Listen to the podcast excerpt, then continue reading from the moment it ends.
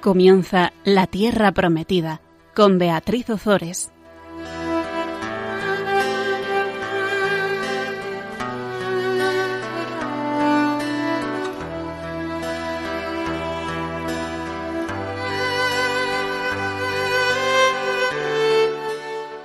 Buenas tardes, queridos oyentes de Radio María. Aquí estamos con todos vosotros un miércoles más compartiendo la palabra de Dios. Buenas tardes, Gonzalo. Buenas tardes, Beatriz. Comenzamos invocando a la Virgen y continuamos con nuestro apasionante programa. ¿Te parece? Perfecto.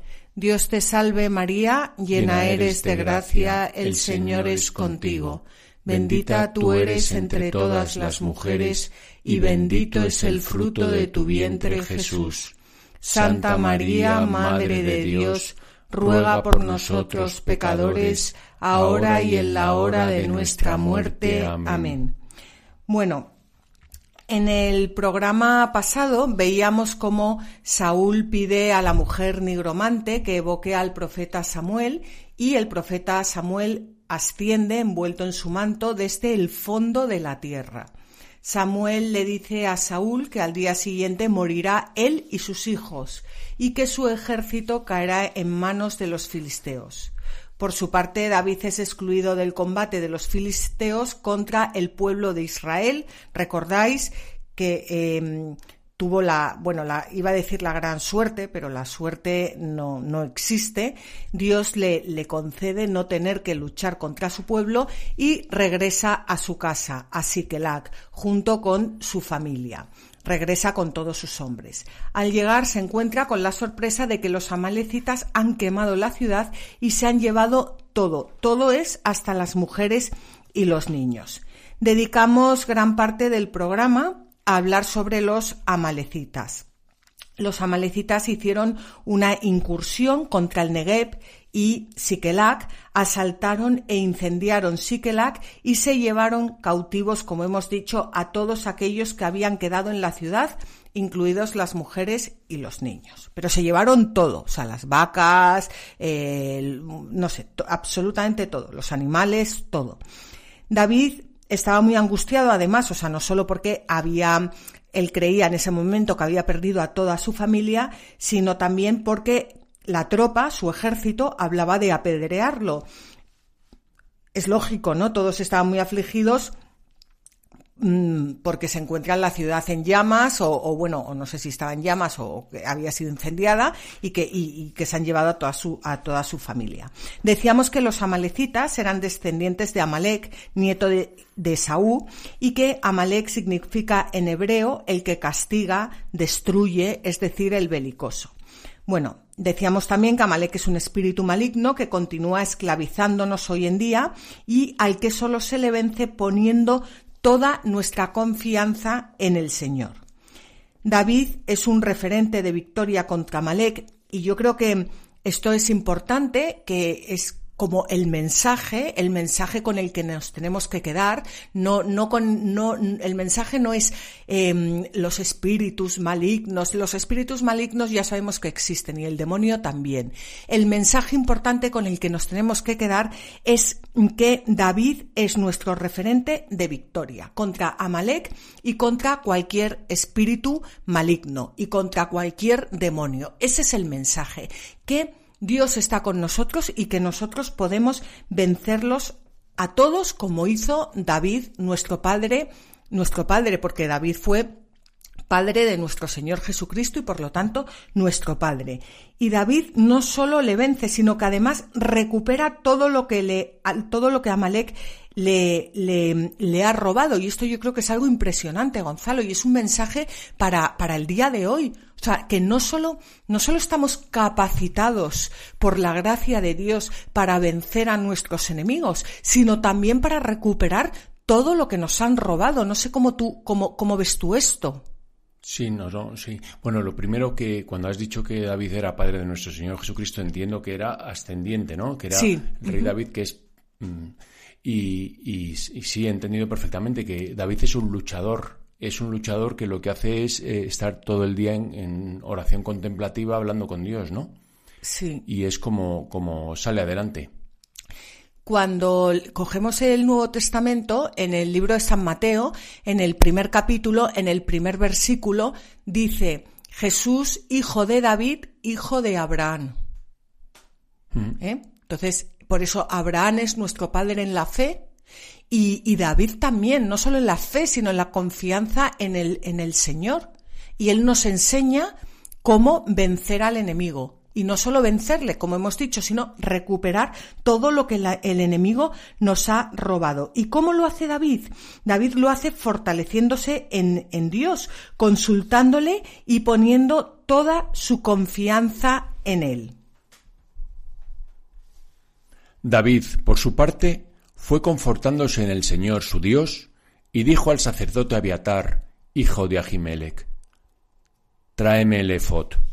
Y le llevó el efod. David entonces consultó al Señor, ¿Debo perseguir a esa banda? ¿Los alcanzaré? El Señor le contestó, Persíguela, porque con seguridad la alcanzarás y librarás a todos. Pues Fíjate, Gonzalo, estamos, bueno, primero decirle a nuestros oyentes que estamos en el primer libro de Samuel, en el capítulo 30, estamos ya terminando el primer libro de Samuel, me gustaría terminarlo ya este programa, si, si, si podemos. Y hemos leído los versículos 6, bueno, la segunda parte del versículo 6 hasta, hasta el 8. Eh, fíjate, dice que David, por su parte, fue confortándose en el Señor su Dios. Y esto es una gran lección para cada uno de nosotros. Fue confortándose en el Señor su Dios. Y así es como se vence al enemigo. Y así es como recuperamos todo lo que nos ha robado. Y ya no solo estoy hablando de cosas materiales, porque aquí vamos a, vamos a ver cómo recupera todo lo material, cómo va a recuperar lo material, o sea, su ganado, su, bueno, su familia, pero también lo espiritual. ¿Eh? Bueno, David se recomporta, se perdón, se, em, eh, se conforta en, se reconforta en el Señor. ¿Y a quién acude? Al sacerdote Abiatar.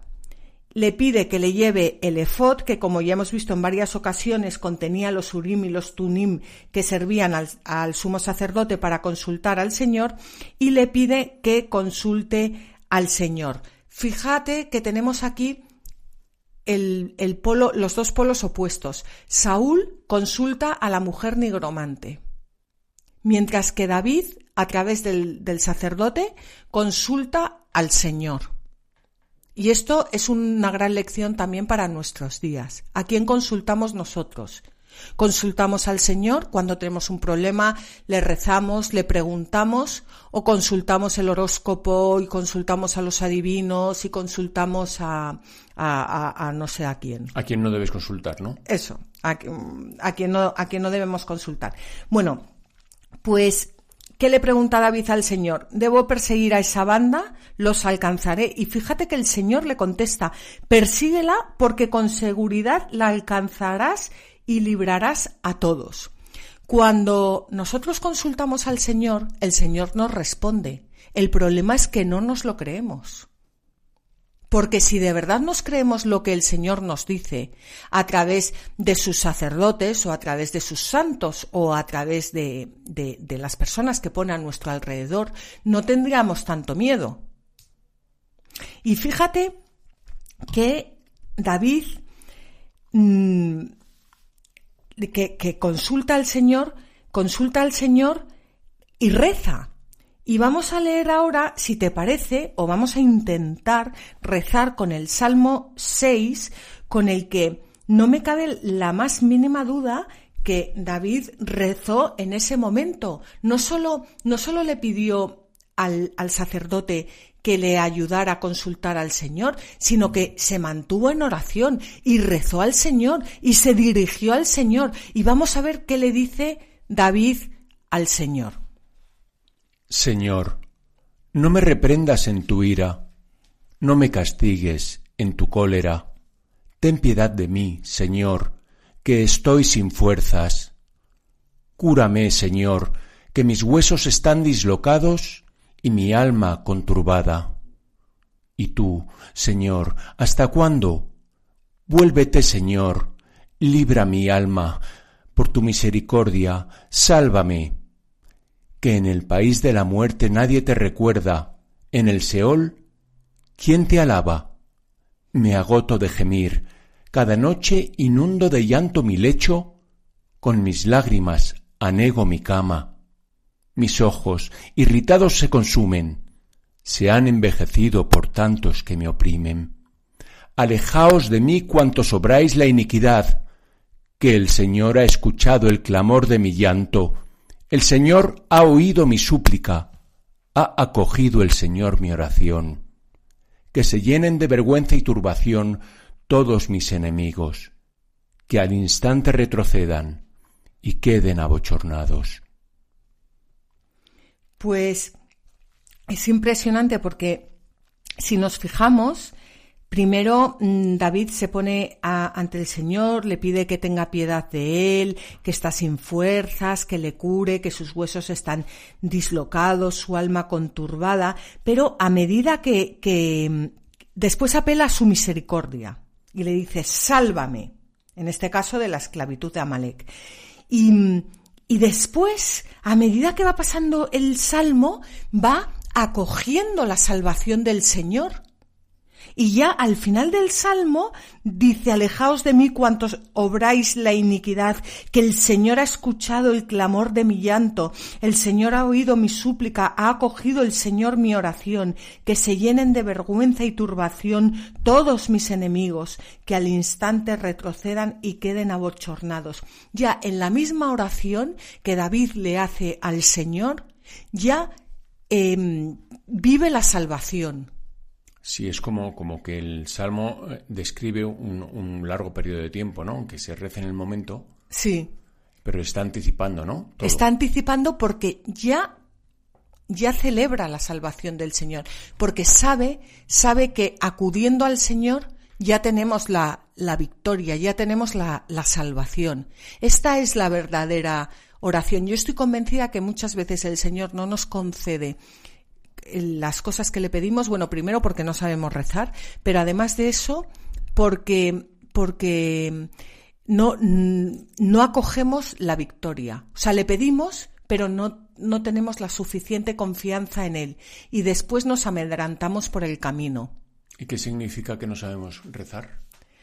Pues que, que bueno, eso lo dice el Señor, porque que no, no, no sabéis lo que, no sabéis pedir lo que de verdad necesitáis, pero que, que, no sabemos, que no sabemos llorar al Señor, eh, tirarnos de rodillas, alabarle como nuestro único Salvador, eh, gemirle como mm, con lágrimas, como hizo David, sabiendo que, que todo, todas nuestras soluciones están en Él, pidiéndole luz. Mm, muchas veces queremos hacerlo, o sea, le pedimos ayuda, pero luego queremos hacerlo todo por nosotros mismos. Y, ni siquiera aceptamos que cuando estamos eh, humillándonos delante del Señor y pidiéndole la salvación, ya nos la ha concedido. Y no actuamos como que de verdad nos la ha concedido. Bueno, pues la respuesta del Señor es la salvación, la derrota de los amalecitas.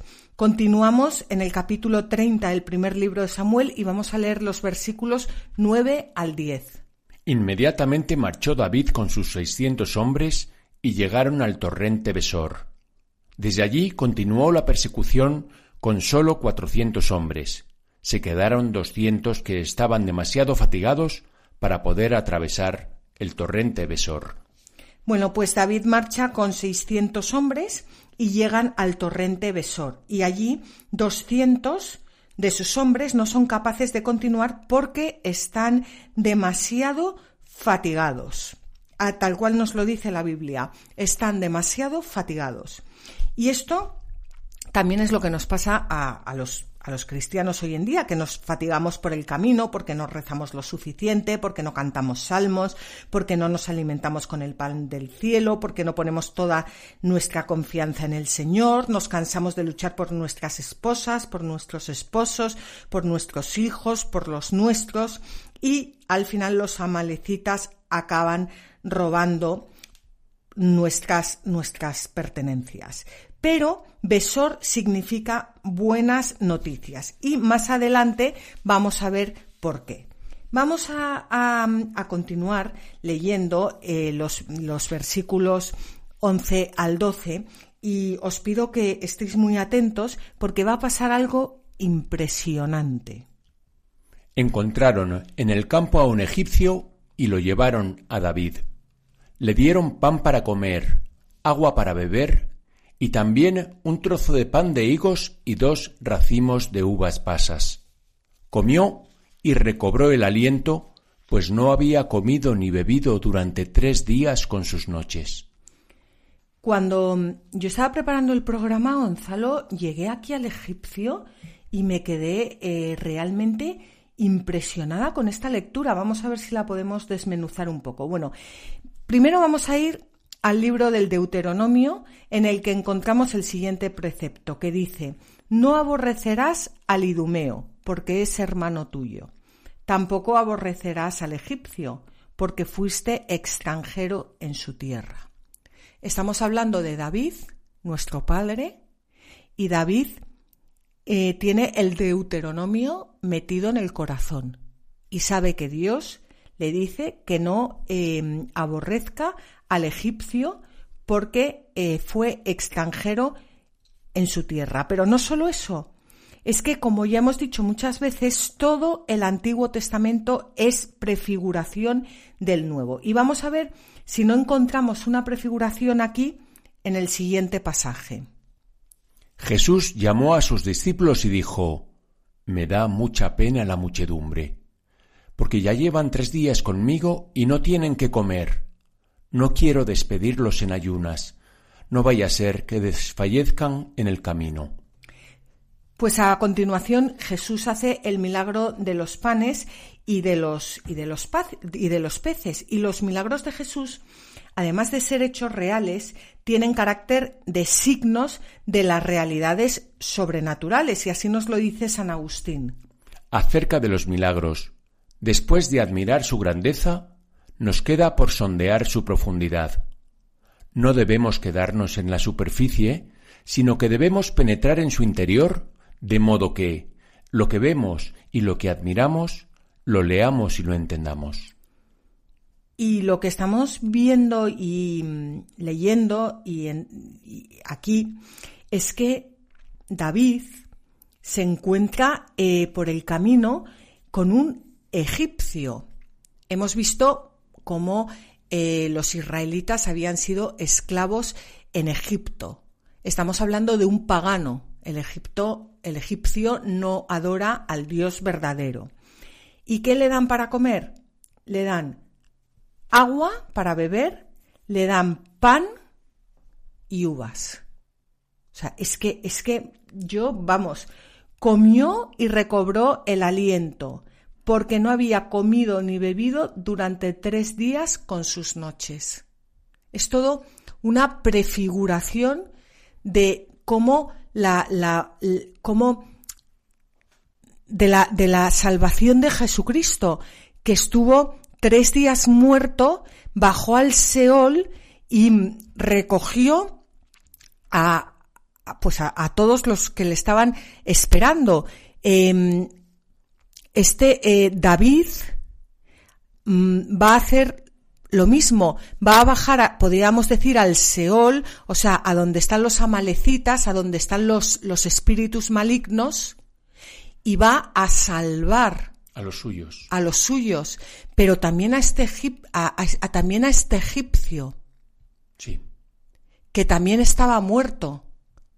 Y como prefiguración por los méritos de, por la pasión y muerte de nuestro Señor Jesucristo y ya antes va a salvarse. Yo es que, o sea, yo de verdad, que, que no sé si me estoy expresando bien, es que es impresionante. Sí, sí.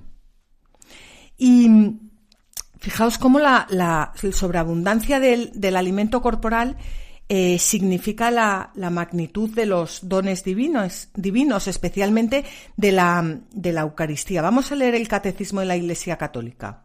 Los milagros de la multiplicación de los panes, cuando el Señor dijo la bendición, partió y distribuyó los panes por medio de sus discípulos para alimentar la multitud, prefiguran la sobreabundancia de este único pan de su Eucaristía.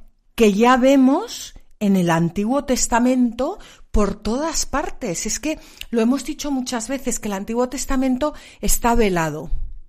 Está velado, pero pero hay partes en las que se ve perfectamente que el velo está medio roto, está gastado y que se ve a nuestro Señor Jesucristo y que, y que se ve cómo va prefigurando toda la salvación de nuestro Señor Jesucristo. Es que es impresionante. Hmm. ¿Eh? Bueno, pues una vez que el egipcio se ha alimentado, prefiguración por supuesto de la Eucaristía, David le hace una pregunta dirigida a cada uno de nosotros. David le preguntó, ¿A quién perteneces y de dónde eres?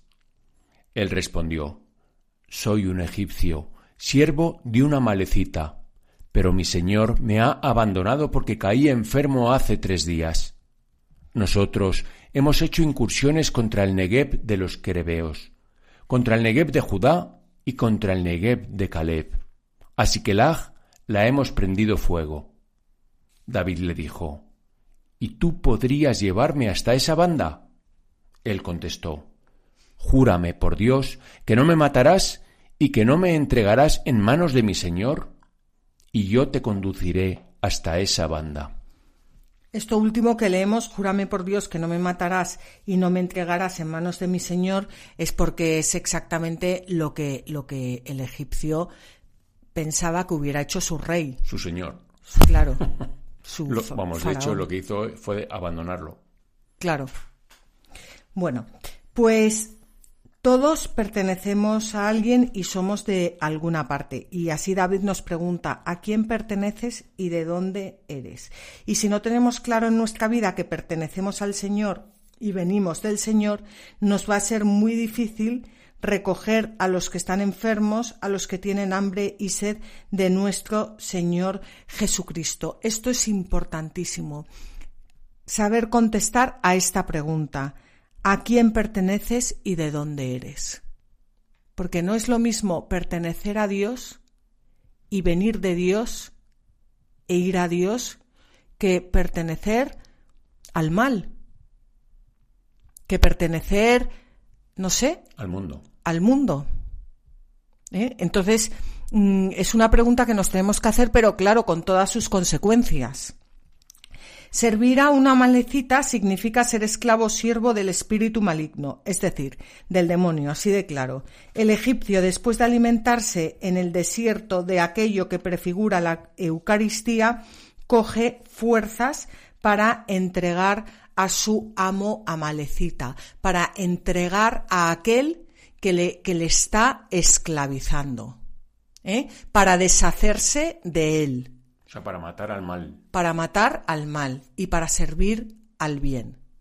Vamos a hacer ahora una pequeña pausa musical, si te parece, y continuamos.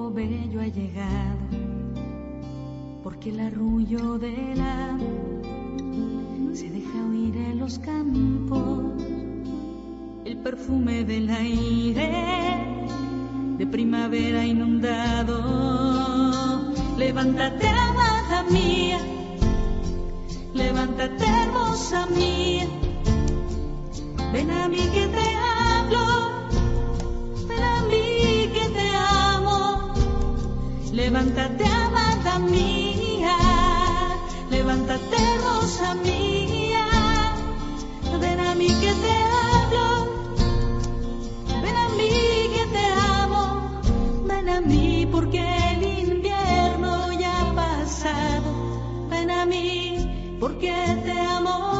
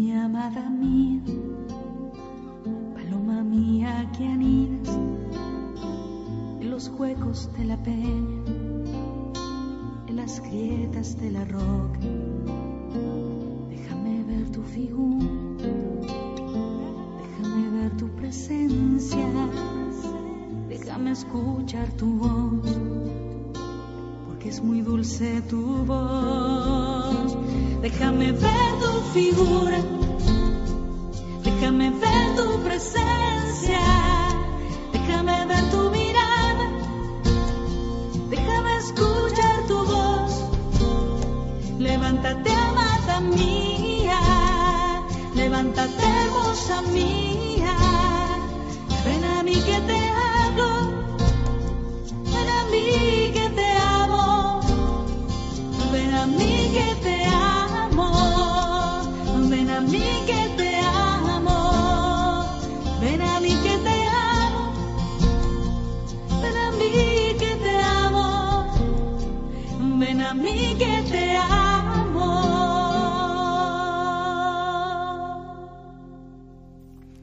Queridos oyentes de Radio María, continuamos con el programa La Tierra Prometida.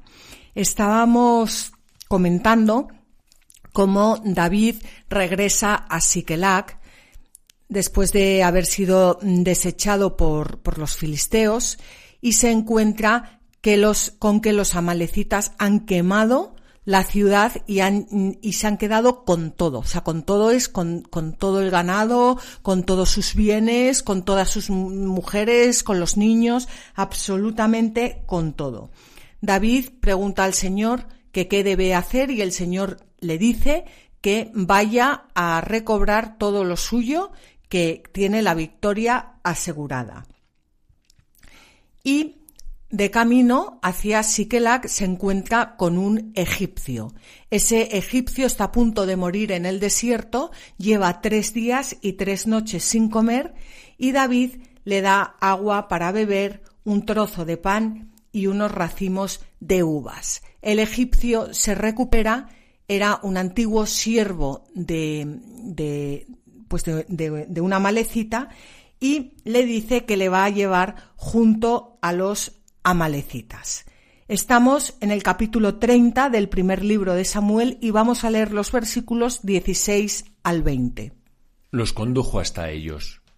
Estaban diseminados por el campo comiendo, bebiendo y festejando por el enorme botín que se habían llevado de la tierra de los filisteos y de la tierra de Judá. David los estuvo atacando desde el alba hasta el anochecer del día siguiente. No se salvaron más que cuatrocientos jóvenes que montaron sus camellos y huyeron. David recobró todo lo que los amalecitas habían capturado. También rescató a sus dos mujeres. No faltó nada, ni los pequeños ni los grandes, ni los hijos ni las hijas, ni nada del botín que se habían llevado los amalecitas. Todo lo recobró David. Se apoderaron de todas las ovejas y vacas y las hacían pasar ante él diciendo, Este es el botín de David. Bueno, pues fijaos que hemos estado hablando de los amalecitas como espíritus malignos. ¿Y qué hacen estos amalecitas? Estaban, eh, después de, de, de haber robado, diseminados por el campo comiendo y bebiendo. Es decir, no actuaban en comunión, sino que estaban diseminados. O sea, no, no, no sé si me estoy explicando bien. Sí, sí, perfectamente. Bueno, comiendo y bebiendo y festejando el, el enorme eh, botín que se habían llevado. O sea, ni, ni estaban en comunidad, ni, ni estaban dando gracias a, a, al Dios de Israel, por supuesto, ni, ni nada. Es, es todo lo contrario a, a, a lo que es el pueblo de Israel que come junto, festeja junto, alaba junto y da gracias al Dios de Israel junto.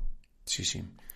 Sí, a mí también me recordaba, mientras estabas haciendo un resumen de, todo lo que habías tratado antes, me ha recordado muchísimo cuando has dicho que David preguntó al Señor qué tenía que hacer y entonces el Señor ordenó, ve que tienes la victoria asegurada. También puede ser, eh, también hay un paralelismo ¿no? con, el, con el huerto de los olivos, porque es ve, hazlo, ¿no? que tienes y porque luego dice rescató a todos y no se le quedó ni uno solo y eso también a mí me, me, resuena a, a, la salvación de Cristo, ¿no? Claro, exactamente. Sí que va que va por todos. Luego otra cosa es que tú quieras acoger su, su salvación, pero por supuesto que sí, que es una prefiguración de todo lo que vamos a ver en, en el Nuevo Testamento de la vida de nuestro Señor Jesucristo, de su, de su muerte y de, y de su, y de su resurrección y de su salvación, de la salvación que, que nos trae. Bueno, pues aquí todos están diseminados por el campo, comiendo, bebiendo y satisfaciendo sus pasiones. Y así David rescata absolutamente todo lo que los amalecitas habían em, capturado. Y ahora vamos a ver una cosa, bueno, no voy a adelantarla, pero quiero que escuchéis bien, porque es muy curiosa. Vamos a leer los versículos 21 al 22 del capítulo 30 del primer libro de Samuel. Llegó David hasta los doscientos hombres que, por estar fatigados para seguirle, había dejado junto al torrente Besor. Ellos salieron al encuentro de David y de la tropa que estaba con él. David se acercó y los saludó con la paz. Sin embargo, los más perversos y mezquinos de entre los que habían ido con David dijeron Puesto que no han venido con nosotros, no les daremos parte en el botín que se ha salvado, sólo su mujer y sus hijos. Que los tomen y se vayan. Pues fíjate, el, habíamos dicho que que, Besor significa buenas noticias y que más adelante veríamos por qué. Junto mm, al torrente Besor se habían quedado 200 hombres que estaban demasiado fatigados para poder atravesar ese torrente. Y las buenas noticias es que vuelve eh, David con los 600, con los 600 hombres perdón, con los 400 hombres con los que había ido hasta, hasta los amalecitas y con todas las mujeres, con todos los hijos y absolutamente con todo el botín. Pues lo que acabamos de leer es que es, es algo impresionante que pasa hoy en día dentro de la iglesia.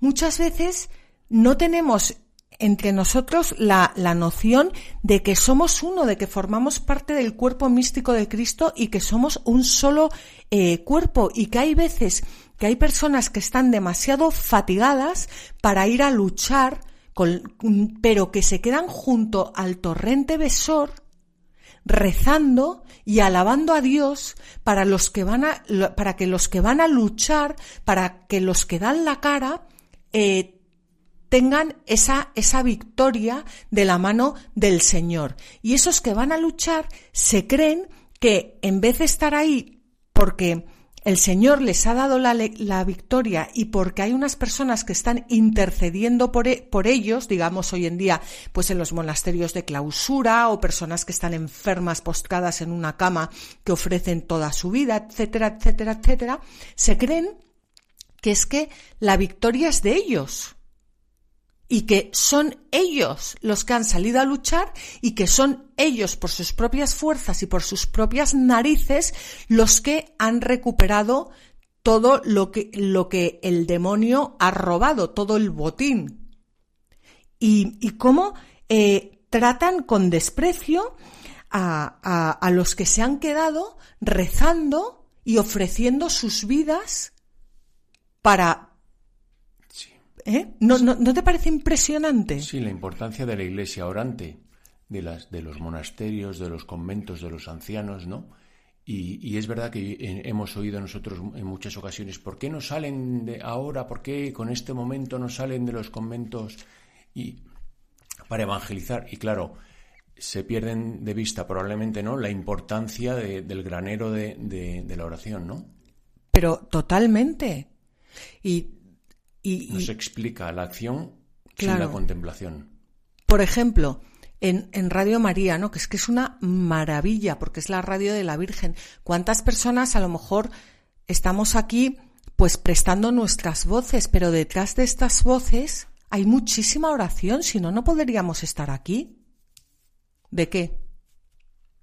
Bueno, y además a mí esto me, me, me recuerda muchísimo al hijo pródigo también, al hermano mayor del hijo pródigo que era un amargado, pues como, como estos, son, son hombres que, que, no, que van a luchar, que, que van, como somos nosotros muchas veces, que somos unos amargados muchas veces y que, y que damos, que nos cansamos porque, porque no, porque, porque no ponemos toda nuestra confianza en el Señor y pensamos que porque si nosotros hemos hecho un montón de cosas, ¿por qué los otros se tienen que beneficiar? O sea, pensamos que los méritos son nuestros. Exacto. ¿Eh? Y, y no, no, cuando, cuando vencemos es porque hay una iglesia orante, oculta, humilde, a la que muchas veces no vemos, otras veces sí, que están ahí rezando por los que salen a la batalla. Hmm. Bueno, pues vamos a ver lo que les responde David. Pero David dijo, No hagáis eso después de lo que el Señor nos ha concedido nos ha protegido y ha entregado en nuestras manos esa banda que había salido contra nosotros. Nadie os daría la razón en este asunto, porque lo mismo participa el que sale a la batalla que el que queda guardando el bagaje. Todos deben participar a partes iguales.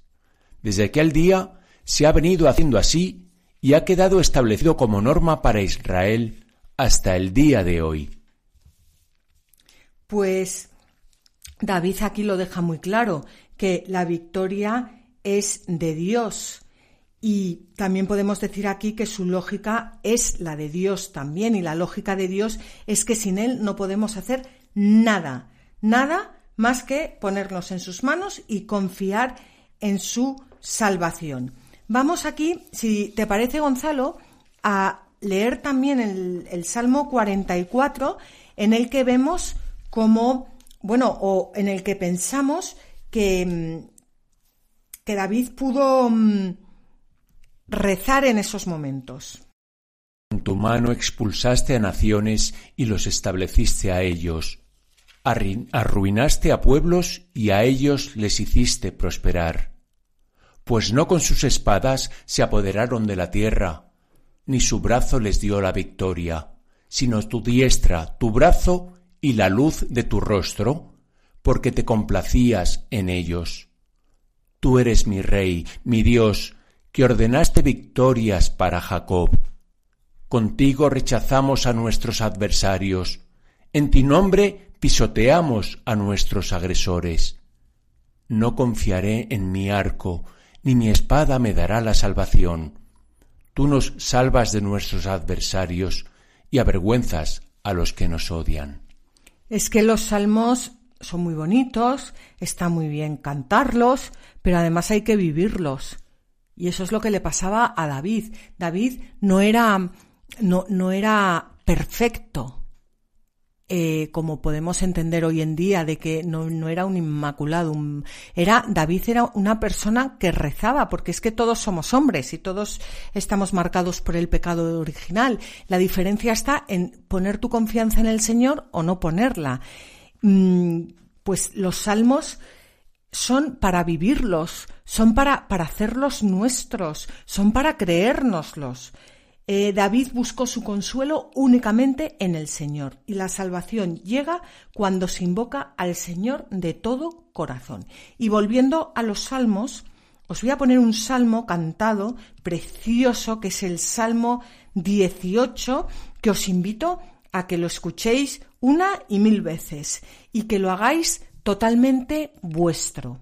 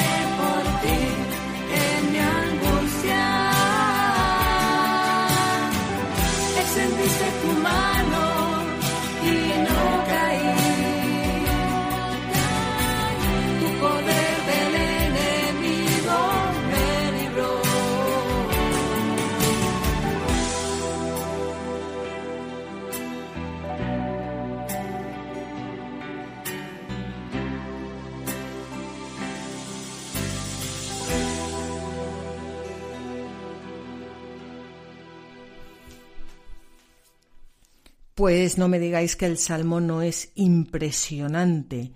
Tú me libras de mis enemigos, me exaltas sobre mis agresores, me rescatas del hombre violento, que muchas veces ese hombre violento somos nosotros mismos, que es que bueno, también, también, también tenemos hombres violentos fuera, pero muchas veces somos nosotros mismos, que es que el Señor nos rescata de nuestros enemigos y de los enemigos que habitan en, en nosotros. Por eso, Señor, te alabaré entre las gentes y cantaré en honor de tu nombre. Él hace grandes las victorias de su rey y tiene misericordia de su ungido, de David y su descendencia por siempre. Como, como, como todos esos salmos se llegan a su plenitud con, con la venida de nuestro Señor Jesucristo y cómo se hacen presente en nosotros, nos, nos cubren, nos visten, nos arropan, nos mm, revisten de los méritos de nuestro Señor Jesucristo. Es algo impresionante. Bueno, pues vamos a ver lo que ocurre cuando eh, David llega a eh, Vemos cómo David le había dicho a, todas esas personas que habían ido con él que el botín había que repartirlo entre todos y ahora llega Sikelac y vamos a ver lo que dice. Cuando David llegó a Siquelag, envió parte del botín a los ancianos de Judá, compañeros suyos, diciendo, Aquí tenéis un presente del botín de los enemigos del Señor. Se lo envió a los de Betul, a los de Ramá de Negev, a los de Yatir, a los de Aroer, a los de Simot, a los de Estemoa, a los de Carmel, a las ciudades de Jerabel, a las ciudades de los Kenitas, a los de Jormá, a los de Bor Asam, a los de Atac, a los de Hebrón y a todos los lugares por donde caminó David con sus hombres. David lo que hace es que retribuye con creces a cuantos le habían socorrido. Estas ciudades mencionadas estaban todas en la parte de Judea, o sea, en el Negev. No solo da gracias a Dios, que eso es lo primero, sino que da gracias a todas las personas que forman parte de su pueblo o que han socorrido a su pueblo. Es que es una gran enseñanza para todos nosotros. Decíamos al comienzo del programa que hoy queríamos terminar con el primer libro de Samuel y no nos va a dar tiempo, pero ya solo nos queda que se nos muera eh, Saúl. Se nos va a morir Saúl ya en el, en el capítulo, en el, perdón, en el programa siguiente y con eso terminaremos el primer libro de eh, Samuel.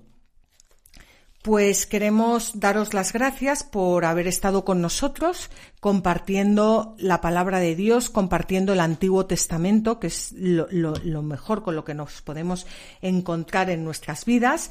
Y eh, el próximo programa será dentro de 15 días, el 18 de noviembre. Mm, sabéis que podéis volver a escuchar este, este programa en el en la página web de Radio María, en el podcast www.radiomaria.es o en el blog latierraprometida.es, que hay que escribirlo todo junto y en minúsculas. También podéis llamar a Radio María al teléfono 918228010 y pedir el programa. Y si queréis, eh, podéis escribirnos a la tierra prometida Como siempre, os animamos a que cojáis vuestras Biblias y no dejéis de leerlas, meditarlas y rezarlas, porque en los libros sagrados el Padre que está en los cielos sale amorosamente al encuentro de sus hijos para conversar con ellos.